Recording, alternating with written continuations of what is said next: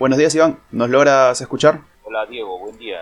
Sí, te escuchamos perfectamente, Iván. ¿Qué tal? ¿Cómo estás? Queríamos hacerte las siguientes consultas acerca del, eh, o bueno, mejor dicho, de la apertura del mercado americano. ¿Cuál ha sido ese despertar en los Estados Unidos? Eh, bueno, el día de hoy en Estados Unidos se ve una, un tímido, una tímida apreciación de los mercados americanos. El Dow Jones en estos momentos subió un 0.29%.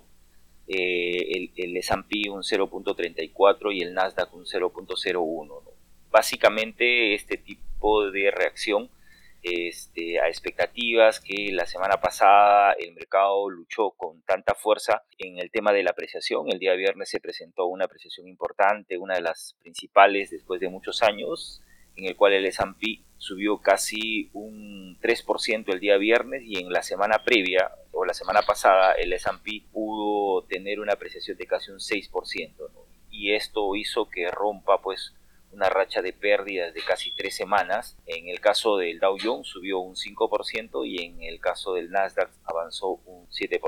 Pero acá la, la pregunta básicamente es, ¿qué cosa está impulsando los mercados? El día de hoy lo que está relativamente impulsando de manera bastante moderada el mercado es que se conocieron datos de bienes duraderos en los Estados Unidos en los cuales se ven que estos datos de bienes duraderos aumentaron en un 0.7% en mayo frente a la previsión o al consenso de mercado que miraba un aumento de 0.7. Entonces esto relativamente ha seguido llenando de una actitud positiva al mercado, haciendo que el mercado relativamente rebote ante expectativas de repente de que la economía de los Estados Unidos podría entrar recesión y esto haría que básicamente la Reserva Federal de los Estados Unidos no aumente las tasas de interés de manera agresiva en la próxima reunión que tienen ahora en el mes de septiembre. Ha estado descontando esta noticia y ha hecho pues que la semana pasada la mayoría de los índices americanos eh, tengan un avance positivo. Básicamente ese es un resumen de lo que podemos nosotros comentar en el mercado y decirles eh, referente al comportamiento de los mercados bursátiles.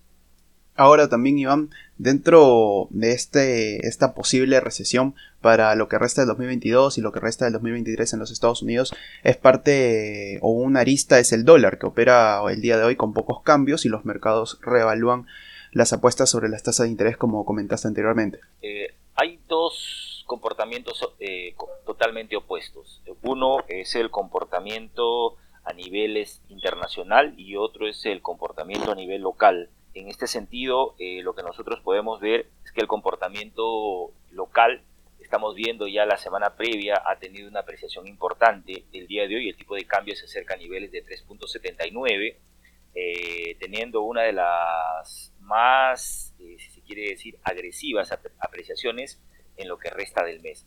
Solamente desde el día 20 de junio al día de hoy el tipo de cambio en el mercado local ha subido casi un 1.8%.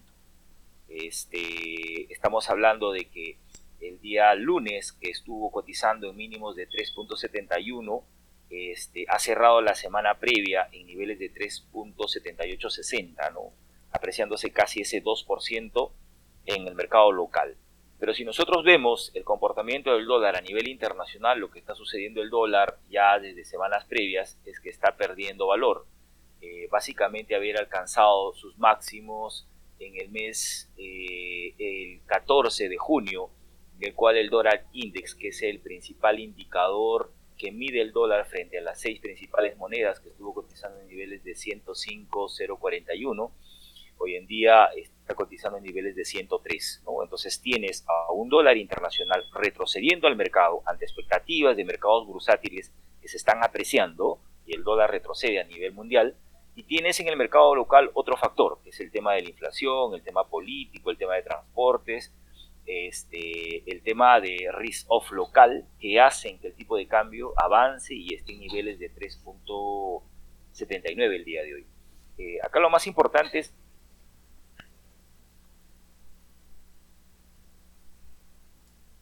Parece que estamos con problemas de comunicación. A ver si podemos activar el micro, Iván. No, no, no podemos lograr escuchar a Iván de la Cruz aquí en Radio Economía. Sí, tenemos problemas de comunicación. A ver si podemos activar el micro, Iván. Hola, Diego. Ya está. Ya, ahora sí, tenemos comunicación. Yo creo que la última parte de la comunicación. Lo que estaba comentando es que eh, posiblemente vayamos a asistir en estos días una apreciación muy cercana a, los niveles de 380. ¿Qué es lo que de alguna manera opinamos nosotros? Nosotros creemos que en estos días, en estos niveles de precios cercanos a 3.78, 3.79, muchos operadores y bancos van a ver el apetito de poder vender dólares en estos niveles, este, aprovechando estos niveles de precios. Normalmente en julio son meses excedentarios de dólares donde se pagan gratificaciones, las empresas adelantan utilidades, eh, se pagan el tema de dividendos. Ahí es un mes eh, eh, casi tradicional en que todos los años son excedentarios de dólares. Nosotros creemos que en el mes de julio podía haber todavía cierta presión de tipo de cambio hacia la baja, acercándonos otra vez al tipo de cambio a niveles de 3.75, 3.70. Creemos que estos niveles de 3.80, 3.85 que se podía presentar en estos días, el nivel de cotización es básicamente de muy corto plazo, para nosotros eh, no tiene, si se quiere decir, mayor fundamento este nivel de precios y vamos a ver todavía en el mes de julio posiblemente precios de tipo de cambio en niveles de 3.75, 3.70. Pasado el mes de julio, sí, ya estamos hablando de otro tipo de descuento de fundamentos. Ahí podríamos decir que ya no hay fundamentos cercanos, no hay meses excedentarios de dólares y podríamos empezar a ver ya algunos descuentos del tipo de cambio y alguna apreciación del dólar. Pero en el caso del mes de julio, creo que todavía pensamos que este mes de julio va a ser todavía un mes mixto y, por qué no decir, todavía de pérdida de valor en el mercado local en el caso del dólar. Ahora, Iván, con respecto también a esta eh, pequeña caída del dólar o pequeño retroceso, también dentro de este panorama, dentro, dentro de este contexto están los precios de las materias primas, que es el petróleo. ¿A ¿Cuál es la relación? ¿Habría una relación positiva, una relación negativa entre el tipo de cambio y las materias primas, como por ejemplo, te puedo decir, el, el, el combustible, la gasolina o el gas? Eh, sí, mira, eh, es, sencillo de hacer un análisis aquí. Si tú tienes el tema de los commodities, eh, en este caso cobre, petróleo, commodities agrarios o commodities que tienen que ver con el tema de metales, lo más probable es que si se aprecian los commodities, el tipo de cambio caiga. Siempre hay una correlación inversa o una correlación espejo que nosotros denominamos. Este, en, ese sentido, este, el día de hoy lo que nosotros estamos viendo es que, eh, para hacerte más o menos un énfasis, ¿no? Este, el cobre está subiendo casi un 1%, la plata está subiendo un 0.58%, este, y en el caso del oro está pegado a cero. O sea, se podría decir que el día de hoy los commodities que el Perú exporta se están apreciando. Por ende, lo que vas a ver el día de hoy es un dólar relativamente eh, lateral, no se ve una apreciación del día, el día de hoy del dólar eh, como sucedió la semana pasada. Si estaríamos viendo de repente un escenario el día de hoy contrario, en el cual ves que los commodities sí se están apreciando con mucha fuerza, es muy probable que el tipo de cambio caiga. Entonces, la correlación es inversa. Si los commodities suben, este, el dólar caerá en el Perú. Y si los commodities bajan, el dólar subirá en el Perú. Entonces, eso es posiblemente lo que vamos a ver y vamos a asistir en los, en los siguientes días, donde vamos a ver una recuperación del valor de estos commodities, ¿correcto? En el mes de julio posiblemente, y esto va a hacer también que el tipo de cambio pues, pueda tener alguna depreciación en, en los siguientes días. Muchas gracias, Iván, por la comunicación aquí en Radio Economía.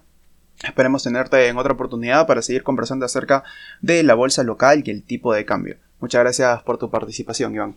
Muchas gracias a ti y suerte en el programa.